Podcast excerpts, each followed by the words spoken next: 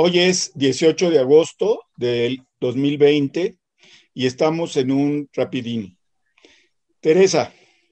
Pues sí, estamos como todos los días en un rapidín, que más bien es larguín, pero pues le decimos rapidín. ¿Cómo están? Me da mucho gusto saludarlos. Ya los saludó Jaime Guerrero, que dicen que le diga yo que es fray demonio. Oh. Lo he pensado en otras oportunidades, pero creo que de ahora en adelante va a ser Fry Warrior. Para estar en sintonía, digamos, ¿no? Con la. No, no, me opongo a ser Fry. Fry Warrior. Santa Mónica Uribe, Moni Uribe, ¿cómo estás? Muy bien, muchas gracias. ¿Ustedes cómo están? Muchos pretendientes, Mónica, muchos. Pero todos virtuales. Adiós, gracias. Ay, cálmate, en una de esas surge un, un flechazo que encienda mm. tu corazón a la baja pasión. No, prefiero mi convento de Santa Clarita, la neta. Ah, qué barbaridad. Bueno, esto nomás para alegrarles la vida, pero poco, tantito, porque ya vamos, ya vamos, yo ya hay harta carnita, harta, harta. Jaime Guerrero. Sí. Bueno, primero que nada, bienvenida, Mónica. Gracias. Eh, es un gusto que estés con nosotros y que no te haya sido todavía Santa Clarita Diet. No, no, no. El convento de Santa Clarita es un lugar mental. ah, porque hay una serie en Netflix que se llama Santa Clarita Diet. Ah, no la he visto. Es una serie. Es una serie de zombies. Ok. Con esta Drew Barrymore.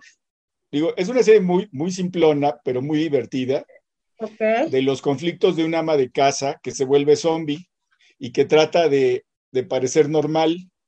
Pero ya no se las spoileo más. Pero bueno. Pero come carne humana. Sí, bueno, pues es zombie. Es zombie. Sí, pues, Pero fíjense que tiene sus ventajas, porque, por ejemplo, a los cobradores, a la gente mala, se la come. claro. es, es, lo de, es, es este, pues lo de menos, ¿no? Pero bueno, oigan, yo denme chance de abrir el programa diciendo que estamos muy contentos hoy todos los que formamos la comunidad del Rapidín, porque hoy es cumpleaños de nuestra querida amiga y compañera Gaby Guerrero. Entonces, Gaby, te mandamos un abrazo, 18 de agosto. Pues eh, tengo muchas amigas queridísimas que cumplen hoy años. Una de ellas es Gabriela Guerrero, que nos ayuda, ustedes no la ven mucho, pero ya la van a empezar a ver en el Rincón de la Orfandad con Nicolás Alvarado ya en esta semana. Felicidades Gaby, te queremos mucho. Es cumpleaños también de Jackie Sheinberg, una queridísima amiga mía de hace 40 años. Y también es cumpleaños hoy de Beatriz Paredes, de la senadora Beatriz Paredes, querida amiga mía también, pues hace también como unos 30 o 40 años. Y a todas mis queridas amigas Leo, como yo, les mandamos un beso. Al final les voy a cantar una bonita melodía de mi inspiración como parte de sus regalos. Ahora sí, adelante, Jaime. Bueno, pasemos a cosas menos agradables. Ok. Bueno, hay una noticia que es inescapable. El video que se difundió ayer eh, en donde se ve a un hombre recibiendo pues paquetes de dinero, de esos que todos soñamos con recibir algún día y que nunca recibimos. Y resulta que ese hombre pues era un, eh, era secretario, entiendo que de un senador y que actualmente era secretario del gobernador de Querétaro. Y bueno, pues el gobernador de Querétaro cuando vio el video dijo, yo no tengo nada que ver en ese asunto y mejor corro a este empleado. Pero bueno, pues eso, eso fue la noticia, ¿sí? Eh, y el presidente habló de Bejarano. A mí también, igual que al presidente, me recordó el asunto de Bejarano. Y el presidente, como es su costumbre, mintió.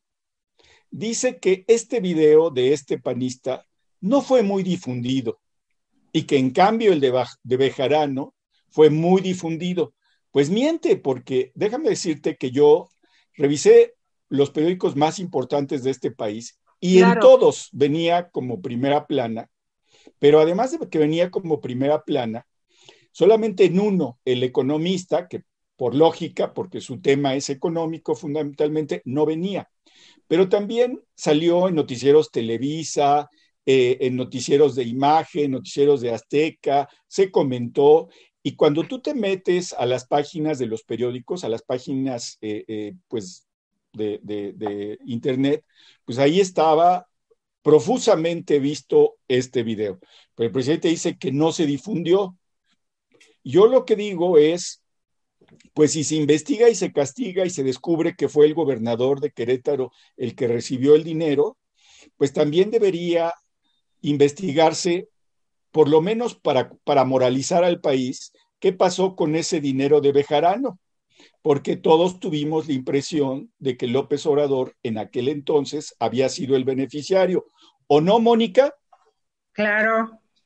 Yo lo único que estaba pensando ayer cuando vi el, el video, dije, ah, este es en la tarde, el otro fue en la mañana, este tiene bolsitas y no ligas. Son más claros los billetes aquí. Y bueno, en aquel se oía muy bien y este se oía así. Aquí se ve claramente la posición victimista del presidente de que pobrecito, a él todo le hacen, él ha tenido que sufrir muchísimo, ha sido la víctima eterna de los neoliberales y ahora pues no quiere que crean que él está en un plan venganza, pero lo disimula muy bien, la verdad a mí que no me venga con que no es tan plan venganza. ¿Qué necesidad hay de sacar a relucir esto antes de que haya un juicio, antes de que se termine la investigación?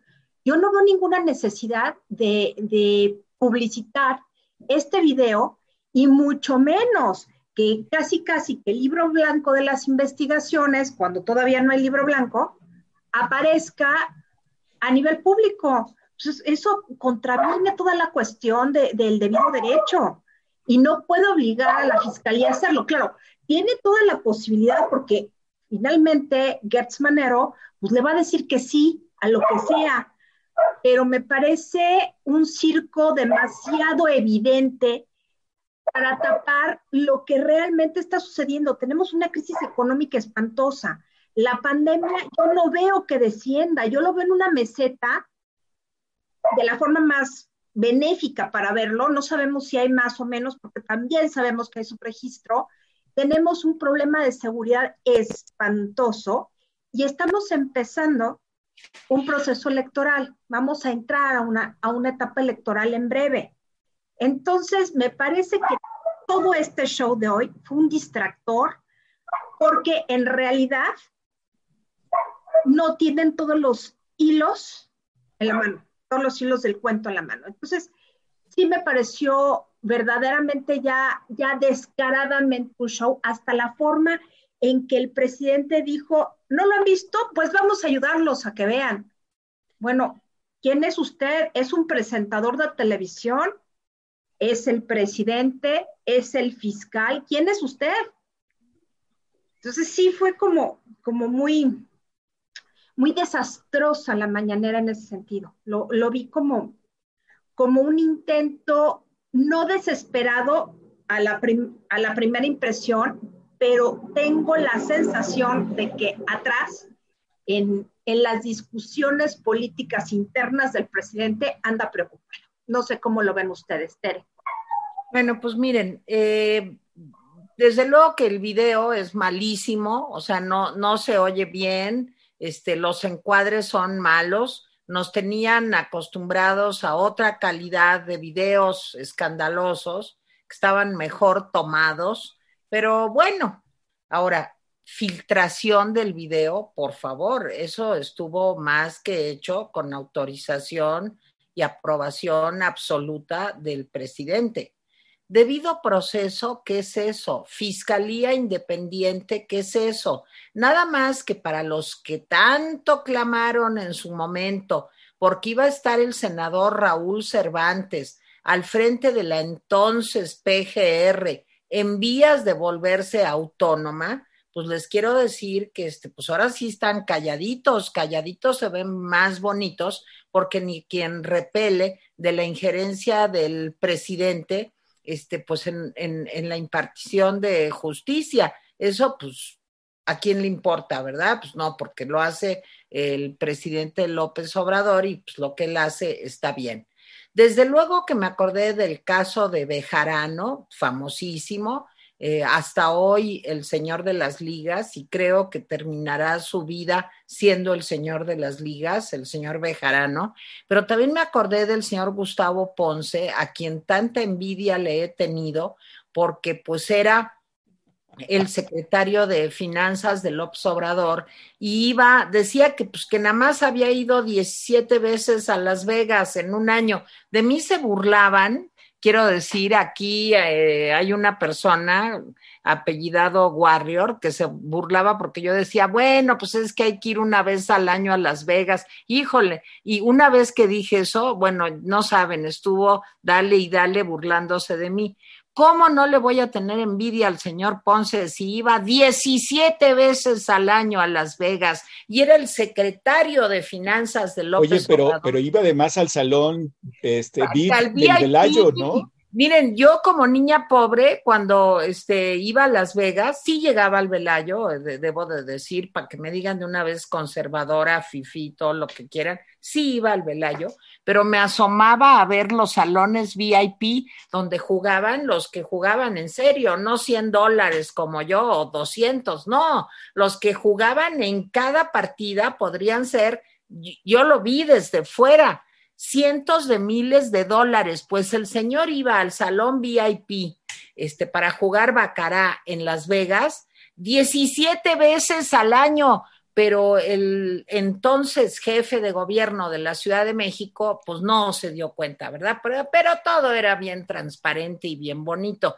Ahora, hay un caso más reciente, el de Eva Felicitas Cadena, ¿la recuerdan ustedes? Con unas bolsas como del pan. Ahora, pues sí, realmente eh, sí se ha subido un poco de nivel la cosa, porque aquí eran bolsas del pan. Esto fue en 2017. Fue un video en donde ella recibía medio millón de pesos. Tampoco es ninguna cantidad este, tan bajita, ¿verdad? Este, recibía medio millón de pesos y decía en el video que ella le iba a hacer eh, llegar esto, se los iba a entregar al señor López Obrador en campaña, claro. Bueno, luego hubo otra. Este, vía, vía Rocío Nale, Teresa, ¿te acuerdas? Vía Rocío Nale, sí, claro. Es un gran dato, Jaime. Qué bueno que te acordaste, claro. Sí, era lo de Rocío Nale. Pero luego hubo otro video en donde la misma señora Eva Cadena recibe 10 mil dólares en efectivo más 50 mil pesos. Eso es la cuarta transformación, pura gente bien honesta.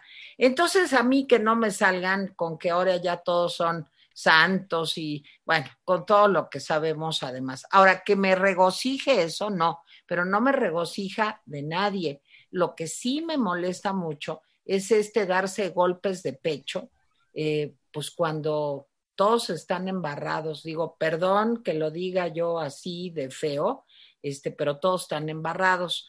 Eh, me parece también que lo que hay que, lo que debería de haberse hecho es en cada ocasión hacer una investigación de adeveras, cumplir con lo que decía Mónica, con el debido proceso y que estas personas, culpables o no, pues que desde mi punto de vista hay evidencia de que lo son, pues cumplieran una condena. Pero ahora resulta que no, que este, eh, pues que eh, hay que hacer el escarnio, pero de los otros. De los propios, pues como que ya se nos olvidó y como que se nos sigue olvidando. Eh, independencia de poderes en el país creo que no existe de ningún tipo. Respeto al, al, a las leyes, al Estado de Derecho, tampoco existe. Entonces, más de lo mismo, pero en peor, porque ahora es con un ropaje de santidad que huele a podrido. Jaime. Bien, mira, yo, hay varios misterios sobre el video. El primer misterio es el presidente pide en la mañana que se dé a conocer el video y de repente horas después sale el video, pero él dice que no tiene nada que ver con el asunto. Primeras, primer misterio. Y luego se sube desde una cuenta de un hermano de Lozoya, pero después el abogado de Lozoya dice que no, que el hermano ni YouTube tiene y que él no reconoce ese video, ¿sí? O sea, entonces la pregunta es, ¿es un video huérfano? ¿Sí? Y luego eh, dice la Fiscalía General de la República que este video pues, no es probatorio de nada. Entonces la pregunta es, ¿para entonces para qué sirve? Bueno, pues sirve para atizarle al pan. Claro. Esto, sí. El presidente lo que quiere es atizarle al PAN porque el PAN va en segundo lugar, ¿sí? En segundo lugar de las, de las encuestas, ¿sí? Entonces, miren, hay una investigación, según dice la prensa, de la Unidad de Inteligencia Financiera contra el gobernador de Tamaulipas. Se ha implicado en este asunto de los videos y de los Oya a varios panistas que fueron senadores o legisladores, pero también a un morenista, Miguel Barbosa. Por supuesto, todos y cada uno de ellos han salido a decir que ellos no tuvieron nada que ver. Mi posición personal es, yo estoy seguro que hubo una gran corrupción en el pasado. ¿sí? Lo señalamos varias veces en diferentes artículos, textos, etcétera.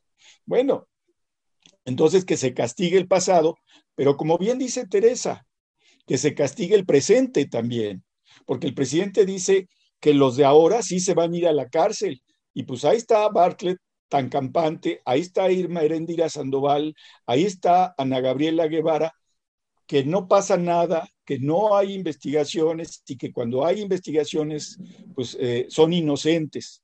¿sí? Entonces, ese es, ese es un, tema. a, mí lo que me molesta mucho es que no haya justicia ni para el pasado ni para el presente, porque todo indica que hacia el pasado lo que va a haber es un golpeteo político que no va a tener consecuencias reales en lo jurídico. Ojalá que las tenga.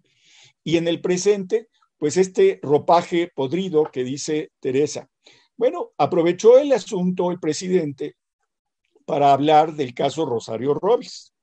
Bueno, ahí... prácticamente le dijo a Rosario Robles, o sea, el mensaje del presidente no se puede interpretar de otra manera. El mensaje del presidente es, ¿quiere salir de la cárcel? Empieza a hablar, ¿sí? Delata, o sea, el tema es delata. Quieres salir de la cárcel, empieza a difundir la información que tienes. O sea, como diciéndole, no vas a salir si no, si no empiezas a, hablar. Miren, los norteamericanos utilizan mucho esto, o sea, el, el, conmutar penas o el bajar penas a cambio de la delación. Tiene una parte buena porque finalmente vas enlazando el hilo pero tiene una parte mala. Y aquí Mónica no me va a desmentir. ¿Cuál es la parte mala de la delación? Que la gente empieza a inventar para salir impunes. Digo, ha sucedido con la Santa Inquisición. Desde antes, desde antes de la, Inquisición. Los juicios de traición en las ciudades griegas, etcétera, etcétera, etcétera. Las brujas de Salem. El problema de la, sí, el problema de la delación es que no se apoya en muchas ocasiones en pruebas, se apoya en decires, ¿sí? Esa es la parte mala de la delación. Pero bueno, pues el mensaje del presidente a Rosario Robles, pues me pareció de veras, pues una amenaza, o sea, no sales si no delatas. En fin, Mónica. Pues sí, es gravísimo. si quiere el planteamiento de, que, de que, tienes que tienes que cooperar con la justicia, es atroz, es monstruoso a la mera hora. O sea, nos habla del fariseísmo de López Obrador y todas sus huestes, porque finalmente la justicia es la justicia, no la puedes torcer de esa manera. Si Rosario Robles tiene derecho a pasar la investigación de su caso fuera de la cárcel, es su derecho, no se lo puedes conculcar. Y lo que están haciendo es torcerle la mano para tratar de sacar la información. Y como tú bien dices, Jaime, la delación, pues puede parecer positivo, pero la delación, ¿quién te dice que no es mentira lo que van a decir? y que esto va generando una, bola de nieve imposible de parar. Entonces, ¿a qué le juega el presidente? A la venganza, por supuesto, cuando eso no. No quiero que vayan a creer los conservadores que quiero la venganza. Ay, por favor, ni al caso. O sea, mejor que se calle y no hable de venganzas ni de nada y proceda a hacer las cosas como Dios manda. Pero el problema con López Obrador es que sí trae la idea de venganza y de ajustar cuentas y esa es parte de su motor en este gobierno. Quiere ajustar, por supuesto, el panismo es la, el verdadero objetivo de, de, López Obrador, porque finalmente el panismo, con todos sus problemas, es un partido que finalmente funciona, está articulado todavía mal, chueco, como quieran, pero está articulado. El resto de los partidos no lo están. Entonces, por eso hizo lo que quiso con con el PRI. El PRI está al borde de la extinción. Y está al borde de la extinción porque su lugar lo ocupa Morena, con la misma lógica, con las mismas ideas, quizá más retrógradas que el, el PRI actual, pero de todas maneras, esto tiene un tufo electoral, tiene un tufo de, de pues finalmente, de, de hacer pasar la justicia por bondad del gran Tlatuani que no necesitamos su bondad, necesitamos nada más la justicia, es todo. No sé qué piensan ustedes. Mira, a mí me parece gravísimo lo que está pasando.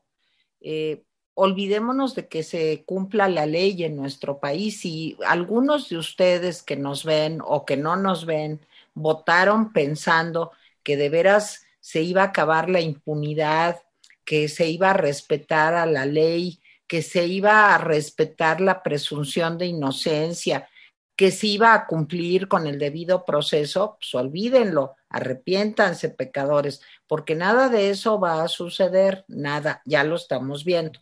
Ahora, en el caso de las delaciones, mira, yo escuchaba, he escuchado a varios abogados que lo que dicen es, para que tú puedas volverte un testigo colaborador o como se llame eso, o sea, para que seas, para que delates, eh, tú primero tienes que estar ya en un juicio, tienes que haber sido este, juzgado o estar en el proceso del juicio y entonces te puedes volver un testigo colaborador. Pero en el caso de Rosario Robles, ella no está en ese proceso ella sufre prisión preventiva por un delito que no lo amerita. Si, querían hacer una cosa así de la venganza, pues lo hubieran hecho un poco más inteligentemente, porque hasta para inventar se necesita cierto talento, hasta para mentir.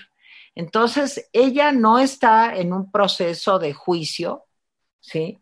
Y cuando en el proceso de juicio se va a dictar la sentencia, es cuando tú puedes llegar a algún acuerdo con el acusado para ver cómo se negocia esa... Esto sucede en todos los litigios del mundo o de muchos países. Ahora, el caso de ella, Rosario, el problema es que ella está en prisión preventiva y el delito por el que se le acusa no amerita prisión. El problema de Lozoya es que él, pues quién sabe en qué momento jurídico esté, pero su delito por el que está acusado sí amerita prisión. Imagínense el oso con el juez de España que aprobó, digamos, la extradición para que viniera aquí a México, este, esto promovido por otro juez, y que ahora resulta que el señor, pues ni sabemos dónde está.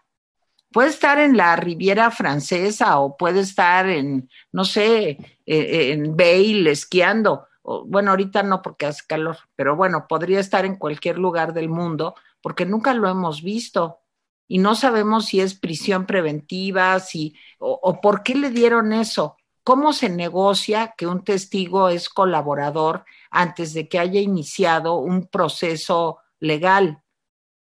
En fin, me parece pues, una, una atrocidad. Adelante, Jaime. Bueno, pasando al tema del COVID, ya saben que voy a dar todos los datos diarios, ¿sí? Ayer hubo 3.571 nuevos contagios, y llegamos ya a 525.733 contagios. Varios de nuestros lectores y de nuestros veedores nos dicen que habría que multiplicar esos contagios por tres. Si los multiplicamos por tres o más, por lo menos sería un millón y medio de mexicanos que están contagiados. Por supuesto, hay algunos datos para sacar adelante la idea de que pueden ser más. Y hubo 266 nuevas muertes para alcanzar 57.023.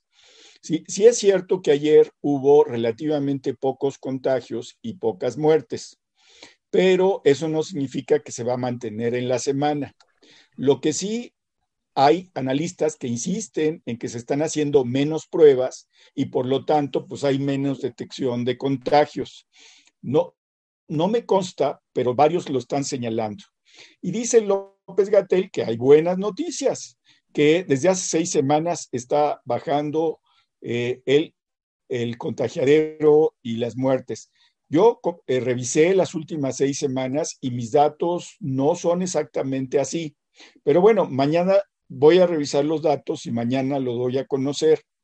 Marcelo dice que, pues, que ya la vacuna se va a fabricar y que México va a hacer eh, la vacuna esta de AstraZeneca y que desde México se va a dar a 19 países de América Latina.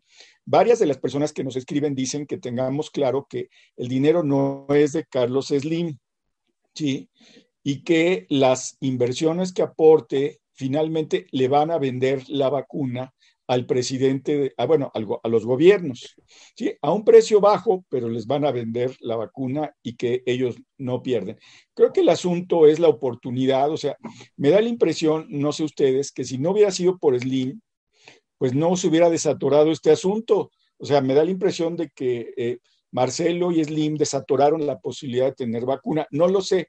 Y por último, comento una cosa. La ministra española del exterior, ¿sí? le preguntaron sobre el comparativo, que no le gusta hacer a López Obrador, pero, pero hace, porque siempre dijo, pues perdón, pero nosotros nos está yendo mejor que a España. Sí. Porque tienen una crisis peor, porque tienen bla, bla, bla. Entonces la ministra española le preguntan en un programa que qué opinaba de los dichos del observador y le da una bofetada con bastante elegancia.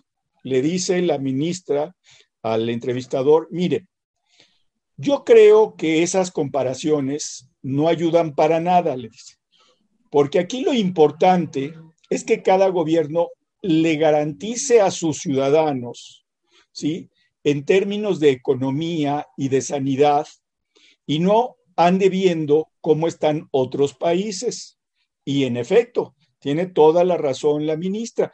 Fue una respuesta muy suavecita, pero también es una bofetada, porque el comparativo de los números está mal, porque ya lo saben ustedes que cada país lleva su contabilidad diferente. Es decir, que una, eh, por ejemplo, cuando dicen, es que Estados Unidos bajó tanto, no necesariamente quiere decir que la metodología para calcular su decrecimiento es la misma que la, que la nuestra. Entonces, y tampoco la situación de los españoles es la misma que la de los mexicanos, por, por, decir algo. Entonces, ese tipo de cosas, pues ya se lo señaló la ministra de esta manera. Pero en fin, el presidente pues hace comparativos que no le gustan cuando le conviene. Mónica. Bueno, con respecto a la pandemia, eh, López Gatel, como siempre, pues se puso él solito la, estrellita, diciendo que bueno, que ya bajaron las hospitalizaciones, este, los contagios y, los, y las defunciones. Oficialmente parece que sí, pero todo cae porque primero la metodología no la tenemos clara. Dos, hay un subregistro importante.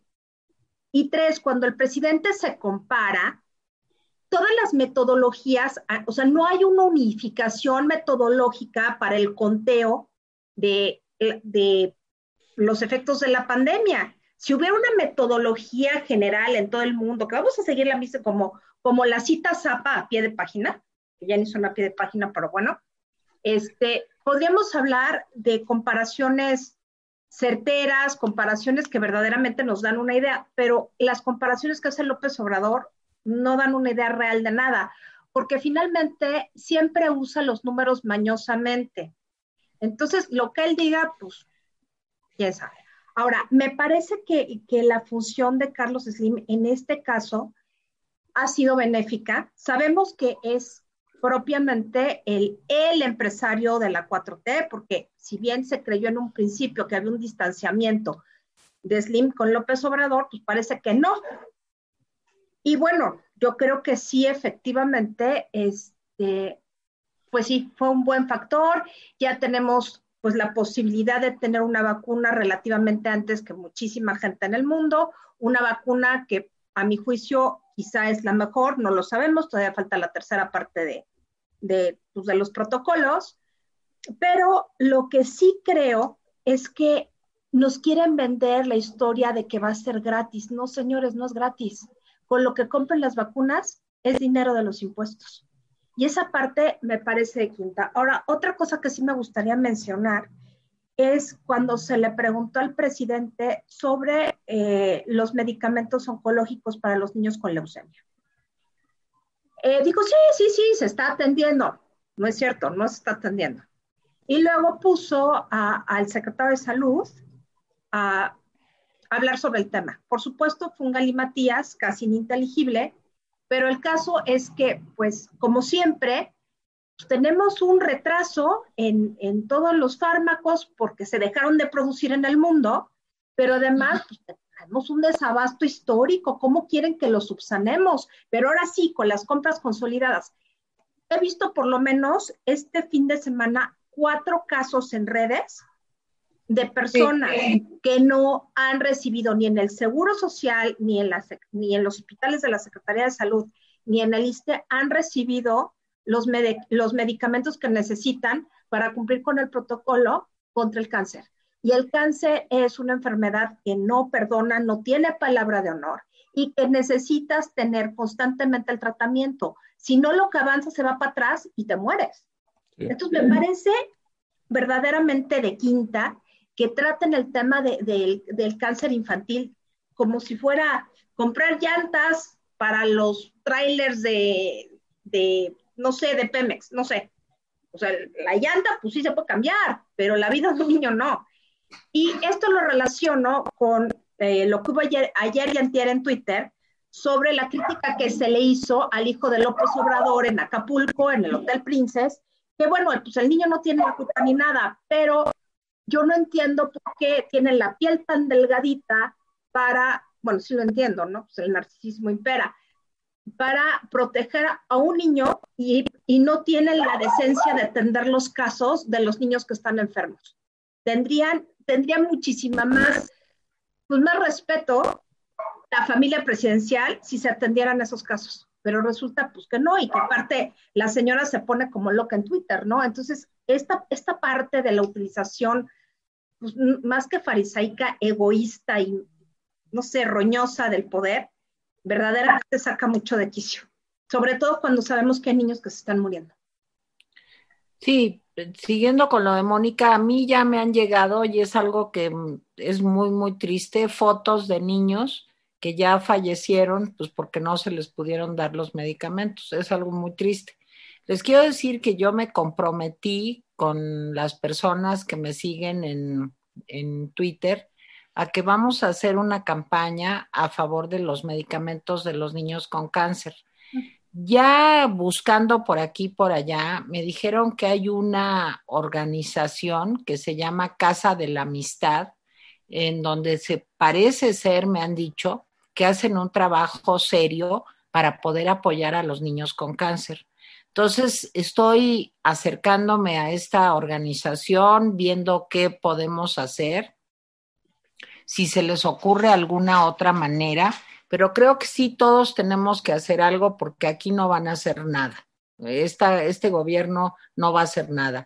Máxime, pues con el problema de COFEPRIS. Ustedes saben que COFEPRIS se va a integrar a las huestes del señor López Gatel para que sean ágiles las compras de medicamentos. O sea, es con el propósito de que ya no haya ningún valladar, ninguna alcabala entre lo que a ellos les dé la gana comprar y lo que se compre. ahí en medio pueden ir negocios, pueden ir bajar la calidad de los productos para que haya más dinero para los programas clientelares. ¿Quién sabe cómo se ponga esto? Pero lo que sí sé que lo que sí podemos hacer nosotros es tratar de ayudar a los niños con cáncer. Entonces, créanme que estoy viendo eso, que estoy trabajando en eso y que les vamos a tener una propuesta aquí en el Rapidín para ver qué podemos hacer. Y si se les ocurre algo, díganos, ¿eh? se trata de eso. Por otro lado, la OMS hace una declaración a partir del asunto de la vacuna rusa y de las declaraciones de Trump angustiado por las elecciones del 3 de noviembre, en donde dice, oigan, cuidado, esto de la vacuna ni está aprobado, ni están terminados los, las investigaciones, ni es seguro. Entonces tenemos que cuidarnos y usar el tapabocas. Pero mientras esto dice la OMS, hoy el señor López Gatel dice que a lo mejor imponer el cubrebocas es algo que limita la libertad de los mexicanos. Por favor, o sea, yo no quiero ser libre para morirme, ¿eh? Yo ni quiero para contagiar a otros. Ni para, claro, es la libertad de los muertos. Sí, yo creo que ya de veras agarremos la onda. También estamos solos, siempre lo digo, pero de veras estamos solos. Lo que tenemos que hacer es convencernos de que tenemos que usar el cubrebocas para no contagiar a otras personas y para que no nos contagien a nosotros, para cuidar a nuestros hijos, a nuestros padres, a nuestros hermanos, a nuestros nietos, ¿sí? Y lo tenemos que hacer ya la OMS está diciendo, atención, no se vayan de bruces con los populismos que dicen que ya se va a resolver el problema. El problema no se va a resolver. Y perdónenme, yo siguiendo un poco lo que decía Moni hace un momento, pues yo no le creo a que de pronto ahorita, fíjense que nos ha costado pasar de los 55 mil a los 60 mil que decía Gatel que era una cifra catastrófica si llegábamos a ella.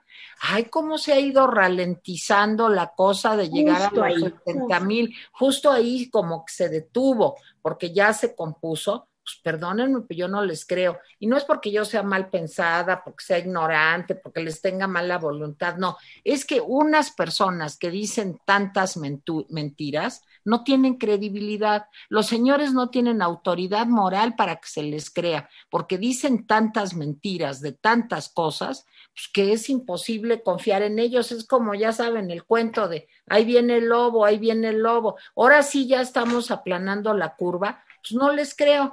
Jaime. Sí, yo, eh, comentarios finales rápidos. Yo cada vez estoy más convencido con información de la OMS, de la Organización Panamericana de la Salud y de varios expertos, que el asunto de la pandemia va para largo, para años. ¿Por qué digo que va para años? Porque, bueno, pues eh, resulta que eh, todo indica que incluso los países que abrieron su economía y abrieron sus actividades ya están teniendo que retroceder en varios lugares, pero con técnicas diferentes, porque ya, ya lo aprendimos, ¿sí? con técnicas diferentes, España, Italia, China, etcétera, han tenido que cerrar algunos sectores, algunas actividades. ¿Por qué? Pues porque han regresado los contagios. Es una enfermedad eh, que, se, que se contagia muy fácilmente y que puede estar en personas que no sienten ningún síntoma pero que pueden contagiar a otras. Entonces, me parece que vamos para, para varios años. Ahora, la pregunta es, y esto no he visto la respuesta, a lo mejor ustedes sí, sí, va a haber vacunas, eso no lo dudo. La pregunta sobre las vacunas es, ¿cuánto tiempo te protegen? Y creo que esa respuesta no existe, porque aun cuando te, te proteja, ustedes saben que, por ejemplo, la vacuna de la gripe pues te protege, pero nada más una temporada, porque para la próxima, pues te tienes que poner la, vacuna otra vez. En fin, todas estas cosas me hacen llegar a la conclusión de que vamos a estar varios años, si no es que mucho tiempo más, o sea, no sé, cinco o diez años, y vamos a tener que acostumbrarnos a vivir ahora sí que con, costumbres, pues yo digo que feas, porque eso de andar con, eh, sí, sí, uno aguanta el, tapabocas, pues seis meses, siete meses, pero vamos a tener que vivir con el tapabocas, con la careta, con el distanciamiento social, con etcétera. Creo que va a cambiar mucho lo que es la vida, la, plenitud de la vida, digamos. En fin, esa parte. Dos, eh, el huracán Genevieve o Ginebra, como ustedes quieran. A mí me gustaba, me gustaba el nombre de, de Ginebra en, este, en la mesa redonda. Sí, este, bueno, el huracán, pues ya saben que ya es potencia 4 y se acerca a, México, ya está a unos kilómetros, unos cientos de kilómetros de Manzanillo y de Cabo San Lucas. Eh, ahí lo que yo me pregunto es, ¿por qué no el presidente le dedicó su mañanera de hoy, por ejemplo, así, miren, estamos haciendo esto y esto y esto y esto para proteger a la gente que está ahí? No. Sea, pues ese tema, pues como no le da votos, pues mejor lo, lo, obvia. Empezó la convención demócrata ayer, una convención rara, porque es una convención virtual. Vi un buen rato, ¿eh? Sí, con el discurso de Michelle Obama, muy bueno. Pues que prácticamente marcó la pauta de lo que va a ser la convención. Saben que el jueves pues ya se formaliza la, eh, pues la candidatura de Joe Biden y de Kamala Harris, que a mí Kamala Harris me, encanta, una mujer muy combativa, ¿sí? Eh, dijo Michelle una cosa muy interesante, eh, o varias cosas, dijo que Trump no es el presidente que Estados Unidos necesita. Yo, yo agregaría, ni que el mundo quiere. Ay, no, ni lo merecemos. Dice, eh, voten eh, por Biden como si la vida dependiera de eso.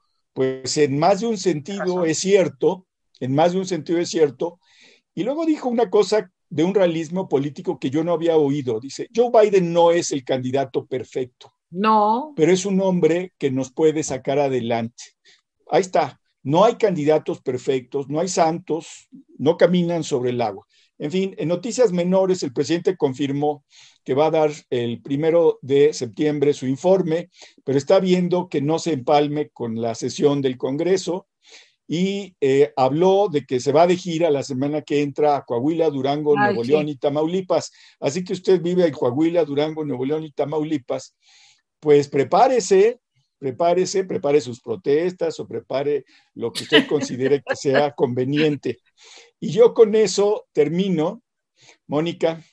Bueno, este, yo quisiera nada más eh, pues, plantear lo siguiente. Mañana es la reunión con los, con los gobernadores. No creo que vaya a ser día de campo, no va a ser miel sobre hojuelas.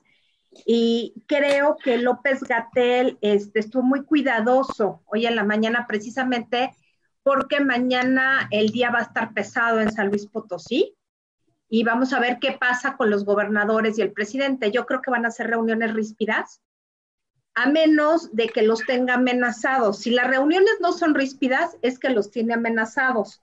Si las reuniones son ríspidas, es que todavía no les encuentra cola para pisar. Pues sí, Jaime, pues recaditos, ¿no? A ver, este, Rosa Ferra, los de ayer primero. Rosa Ferra dice que cuando pase esta pesadilla nos quiere conocer y yo lo que pregunto es a qué pesadilla se refiere, si a la pesadilla del coronavirus o a la pesadilla de AMLO. Pues sí. Digo, para tener una idea del tiempo que nos va a conocer Rosa Ferra, de todos modos le, agradecemos mucho a Rosa. Sí, eh, dicen varios, casi todos, que es el presidente el que debe pedirle por varias razones perdón al pueblo mexicano, ¿sí? Por lo de Texcoco, por el manejo del COVID, etcétera. Eh, María Eugenia Bedoya dice que ella pues, ya llegó a la edad en que, tiene que recibir ayuda y ella no la ha recibido. Es lo que decíamos ayer, o sea, hay mucha gente que, protesta cuando va al observador porque no ha recibido la eh, ayuda. La mayoría no quiere un programa corto. ¿Se acuerdan que ayer preguntó Teresa si querían un programa más corto, más largo, con intervenciones más cortas o más largas? Pues dice la gente que quiere que, el programa está, la mayoría, ¿eh? no, no todos, pero sí la mayoría dice que ah, les parece bien cómo está el programa. Y bueno, Teach Stan nos manda bendiciones. Yo no creo en Dios, como ustedes saben, pero cuando mi abuela me daba bendiciones, siempre las aceptaba, porque creo que las bendiciones hay que recibirlas de buen grado y con humildad, porque revelan pues el amor que otras personas nos tienen a nosotros. ¿Y qué voy a hacer cuando llegue a Dios, si existe Dios, después de mi muerte? Pues yo creo que le tendré que hablar de Kierkegaard y decirle, Kierkegaard hablaba de los tres estadios, el estadio estético, que es una vida superficial, ¿sí? el estadio ético, en donde la gente se porta como debe portarse, pero siempre le falta algo, y el estadio religioso, que para Kierkegaard era el, estado perfecto del, del, ser humano. Pues le diré yo a Dios que llegué cuando mucho al estadio ético y que de ahí no pasé, pase lo que pase. Y con esto me despido. Gracias, Teresa. Gracias, Mónica. Gracias bueno, pues, a ustedes. Yo creo que yo a Dios, pues le diría, oye, tenemos mucho que platicar, ¿no? Me debes muchas respuestas a millones de preguntas. A ver, Mónica, ¿tú qué le preguntarías? Primero, pues buenos días o buenas tardes. Primero, este, híjole, le preguntaría muchísimas cosas empezando por la naturaleza humana y la naturaleza de Dios. Que me no, explica, a ver, Dios, ¿cómo eres? Sabes que yo sí le preguntaría, oye, ¿por qué te has ido tanto de vacaciones, eh? Claro. preocupado. ¿Dónde andabas de parranda? ¿Te fuiste al Velayo? ¿O qué andas haciendo? Porque el mundo es un desmadre, ¿verdad? Me acordé de la turné de Dios de, de este... Gardiel Poncela. Gardiel Poncela. Oh, Dios. Bueno, sí, ya, nomás nos acordamos de eso, Mónica, Jaime y yo. Léanlo, es muy divertido. Es muy divertido. Muy divertido, Jardiel Poncel. Bueno, ahora, ahí, les va, ahí les va. Estamos solos, cuídense, miren, así es la cosa, así es la cosa. Este es el KN95, que es, pues dicen los que saben, que es de gran seguridad. A mí me parece fuerte, tiene aquí además una cosita de metal, no sé si la ven, y la cosita de metal hace que de veras se te pegue y que no entre por aquí ningún bicho. No se lo pongan así, porque ya he visto personas que andan así. O sea, así no sirve para nada, ¿eh? Así no, así. Para eso es la cosita de metal. Y les voy a decir otra cosa. Los más delgaditos, yo ya me he vuelto, este, cubrebocóloga. Miren, los más delgaditos también tienen aquí una cosita de metal para que sepan por dónde es la cosa. Bueno, es así. Es así, porque la cosita de metal también aquí impide que se metan por arriba. Aquí no tiene metal, entonces para que sepan cómo ponérselos. Bueno, ¿y dónde? ahí les va, porque ahora como el programa es en vivo, pues no le podemos poner los numeritos, pero ahora sí ya tengo el WhatsApp. Atención, 55 45 24 78 43. Ahí les va otra vez. 55 45 24 78 43 y ahí pues está, digan que no, no lo oyeron aquí en el programa y pues quién sabe si les sirva, pero no, sí les sirve. Digan que lo vieron aquí en el programa. 55 45 24 78 43. Y muchas gracias. Ya saben que Protector. Oigan, este, perdón, no leí comentarios de hoy. Déjenme ah, leer algunos rápidos. Bueno, breve, breve, sí. Este, eh, sí, eh, este, nos saludan Esther Maranti, Irma Villalpando, Mary White, Rebeca Ruiz Soule, que dice que hasta se, que se le hizo vernos en vivo, a Ernesto Álvarez, a Creaciones Bombón. Dice, Moni, gracias por ti. Alcancé a darle un detalle a la doctora de mis perris. Este, no sé si tenga un significado para ti. Andrea Bre, Video is frozen, o sea que se congela, pues sí, perdón. Pues Marta Treviño, aquí presente ayer, no llegó mi comentario, pinche internet. Yo prefiero largo, largo, mi Tere. Sí, dice eso.